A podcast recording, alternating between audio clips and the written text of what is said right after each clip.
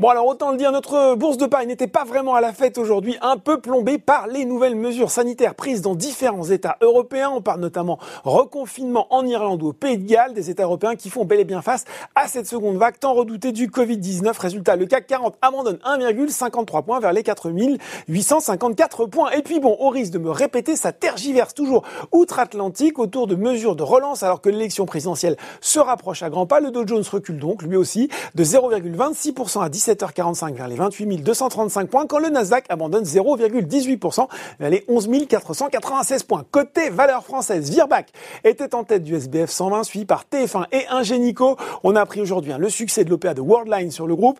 À l'issue du règlement livraison prévu le 28 octobre, Worldline détiendra 88,64% du capital d'Ingenico et au moins 83,2% des droits de vote. Un titre Worldline qui se replie lui de 1,7%. La musique était bonne pour Vivendi en tête du CAC 40 le groupe a agréablement surpris le marché avec un chiffre d'affaires trimestriel de 4 milliards d'euros en croissance de 0,7% à taux de change et périmètre constant. Alors une croissance notamment tirée par la division musicale Universal Music Group, une division que Vivendi dit avoir l'intention d'introduire en bourse en 2022. Renault, Publicis et ArcelorMittal s'illustraient également à la hausse sur l'indice. Côté baisse cette fois-ci, décidément ça bouge hein, en ce moment sur Mercialis après deux séances à plus 4,5% et plus 8% hier dans la foulée de son point trimestriel. La foncière rechute de 5,3% aujourd'hui. Et puis autre foncière sous pression, ICAD et Gessina, une autre valeur dans son assiette, euh, pas dans son assiette, pardon, Sodexo moins 4,54%.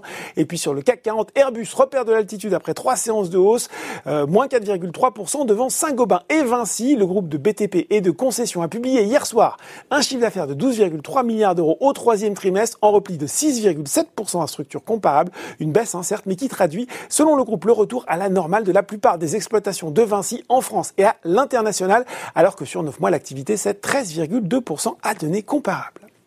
Voilà, c'est tout pour ce soir. En attendant, n'oubliez pas tout le reste de l'actu éco et finance est sur Boursorama.